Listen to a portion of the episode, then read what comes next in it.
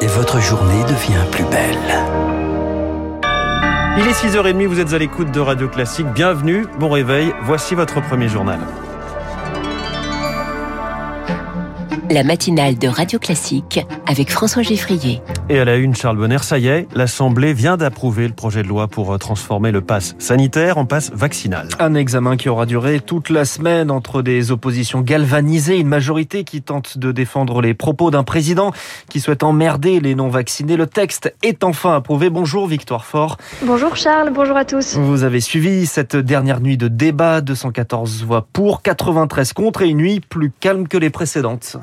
Voici nuit plutôt calme, mais nuit longue, plus de 14 heures de débat. C'est beaucoup, mais il faut dire que durant l'après-midi, les discussions se sont enlisées autour des propos d'Emmanuel Macron dans la presse hier. Le point le plus discuté cette nuit, c'est le contrôle du pass sanitaire. Les oppositions s'insurgent d'une disposition qui permet aux restaurateurs, aux musées, au cinéma de vérifier que le pass correspond bien à celui qui le détient. Les oppositions parlent de contrôle d'identité, de flicage, mais c'est un échec l'amendement du gouvernement est adopté.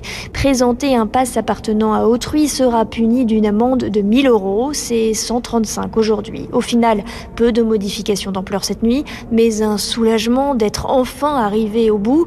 Le texte sera en commission au Sénat lundi. Victoire Fort, vous en parliez, c'est la mesure principale, le renforcement des sanctions pour les détenteurs d'un faux pass sanitaire, une mesure essentielle pour le ministre de la Santé Olivier Véran. Le faux pass tue c'est la réalité.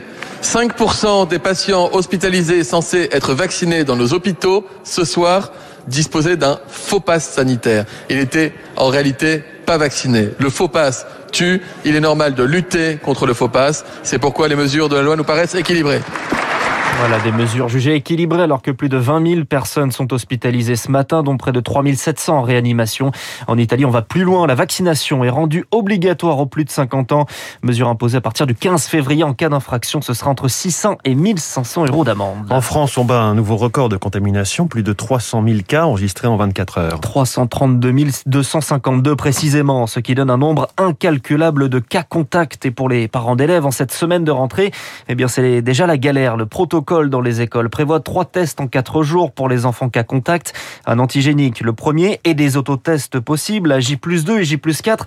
Mais entre des pénuries et des files d'attente interminables, eh bien, les parents vont devoir passer du temps dans les pharmacies. Elodie Wilfritz. Trois jours après la rentrée, Victoria, 7 ans, est déjà cas contact. Alors, direction la pharmacie pour faire un test antigénique. Et c'est une petite épreuve pour elle et sa mère Julia. Il y a huit personnes devant moi pour pouvoir s'inscrire, puis une quinzaine euh, pour pouvoir faire le test. Non, on n'est pas rendu. Je m'organise dans ma journée pour que que euh, je puisse gérer ça en parallèle de mon travail. L'inquiétude que j'ai, moi, c'est juste que toutes les semaines, il y a un nouveau cas positif et qu'on recommence la même chose toutes les semaines. Victoria et Julia doivent ensuite attendre les résultats impérativement négatifs pour pouvoir récupérer les autotests. Ils devront être réalisés à J 2, puis J 4 après le dernier contact avec l'enfant infecté, comme l'exige le protocole de l'éducation nationale. On a contacté le directeur ce matin qui nous a dit avoir contacté la pharmacie qui s'est réapprovisionné suffisamment pour qu'on ait des autotests pour tous les élèves de sa classe. Mais entre la théorie et la pratique, il y a parfois un monde et dans le cas de Julia, pas d'autotest à la pharmacie. Même si Gabriel Attal a annoncé la livraison de 8 millions d'autotests la semaine prochaine, pas facile de tenir le rythme de distribution pour Catherine, pharmacienne. Je ne sais pas par quel bien on va se procurer ces tests. Après, je ne sais pas à quelle cadence euh, ça, va se faire. Non seulement ça change tout le temps, on est informé au dernier moment, on n'a pas le temps de s'organiser. Pour l'heure, elle navigue à vue, inquiète de ne pas pouvoir honorer toutes les demandes, car ces autotests gratuits concernent les enfants, mais aussi tous les cas contacts vaccinés de plus de 12 ans.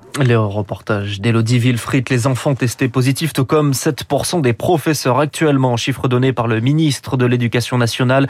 Jean-Michel Blanquer estime que le pic sera de 15% de profs absents. Il s'attend donc à un mois de janvier difficile. Un mois compliqué également dans les transports avec des agents en arrêt. En Normandie, 15% des trains sont supprimés. Dans trois autres régions, les Hauts-de-France, la Bretagne et le Grand Est, le trafic des TER est réduit de 10% à compter de lundi. Mesure d'anticipation pour éviter les annulations de dernière minute. La SNCF parle de perturbations locales et maîtrisées, mais ça a du mal à passer pour les voyageurs. François Giordani, le président de la FNOT du Grand Est. Par exemple, la ligne Strasbourg-Célestat, il est prévu 27 trains il y en a 600 moins qui circulent. Donc ça fait 22% de trains en moins par jour. Il y a un trou entre 7h55 et 10h25. C'est quand même des trous qui sont conséquents et à des heures encore de pointe. Du coup, les rames, euh, les rames sont pas extensibles. Hein, et les gens s'entassent dans les dans les trains. Et en plus, double punition, on leur inflige une augmentation tarifaire au 1er janvier de 4 à 5%. C'est l'ensemble de ces éléments qui nous révoltent. On a des gens en pleurs euh, qui disent mais cette fois-ci je vais perdre mon emploi s'il y a encore pas de train. Puis les gens disent ras le bol. La SNCF c'est bon, ils m'y reprendront plus quoi. Hein. François Jordani de la Fédération nationale des associations d'usagers des transports du Grand Est. Radio Classique 6h35. Dans le reste de l'actualité, le procès des attentats du 13 novembre va reprendre aujourd'hui. Perturbé par l'état de santé de Salah Abdeslam, testé positif au Covid fin décembre, sa présence reste incertaine. Il refuse de comparaître depuis le 25 novembre. Le procès doit entrer dans une nouvelle phase, l'interrogatoire des 14 accusés sur le fond du dossier. Une phrase qui va faire parler. Valérie Pécresse veut ressortir le karcher de la cave pour nettoyer les rues. Déclaration dans une interview au journal La Provence. La candidate des Républicains est en déplacement aujourd'hui dans les Bouches du Rhône et le Vaucluse sur le thème de la sécurité. L'état d'urgence déclaré au Kazakhstan face à des manifestations contre la hausse des prix du gaz. De violentes émeutes ont conduit à la mort de huit membres des forces de l'ordre. Les manifestants en colère contre un pouvoir jugé autoritaire et vieillissant. Les autorités dénoncent l'action de groupes terroristes et réclament l'intervention de la Russie euh, qui enverra bien avec d'autres pays des forces de sécurité dans le pays.